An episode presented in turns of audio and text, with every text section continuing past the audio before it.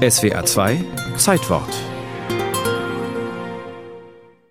Dem Ingenieur ist nichts zu schwer. Niels Bohlin demonstriert die Wirksamkeit seiner bahnbrechenden Erfindung am liebsten mit Hilfe von rohen Eiern. Der menschliche Körper ist zerbrechlich wie ein rohes Ei. Dieser Test soll zeigen, was einem Ei in einem Crash passiert.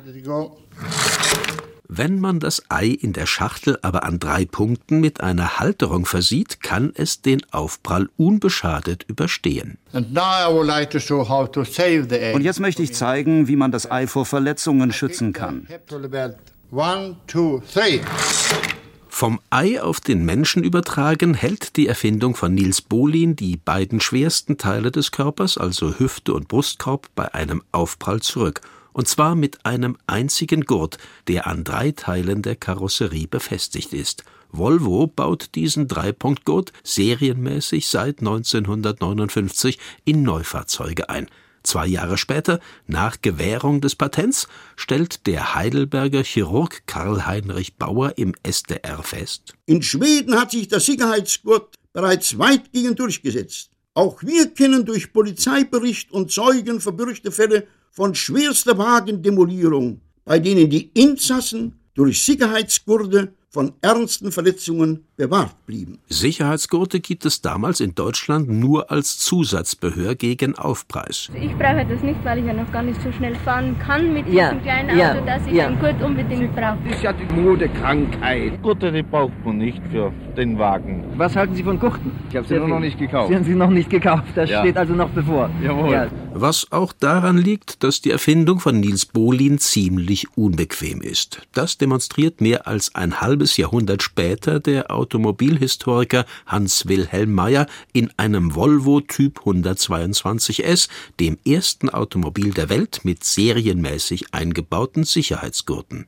So, wenn ich mich jetzt anschnallen will, dann muss ich den Statikgurt, der natürlich sich wieder in die Nische neben dem Sitz verkrochen hat, erstmal nach vorne ziehen, muss ihn sorgfältig ausrichten, dass er sich nicht verdreht.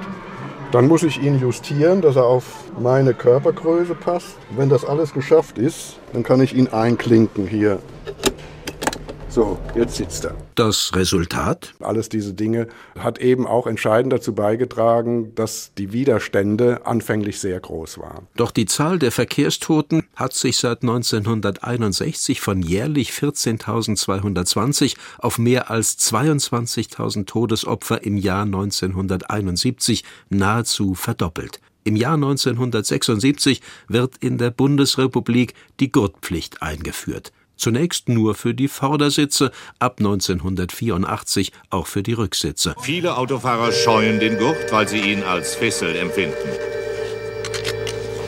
Anderen ist das Anlegen des Gurtes zu umständlich und daher listig. Inzwischen ist das Angurten dank Gurtstraffer und Aufrollautomatik eine bequeme Sache geworden. Entschuldigungen, sich nicht anzuschnallen, gibt es keine mehr. Im vergangenen Jahr waren in Deutschland 3275 Verkehrstote zu beklagen. Jedes einzelne Opfer ist zu viel.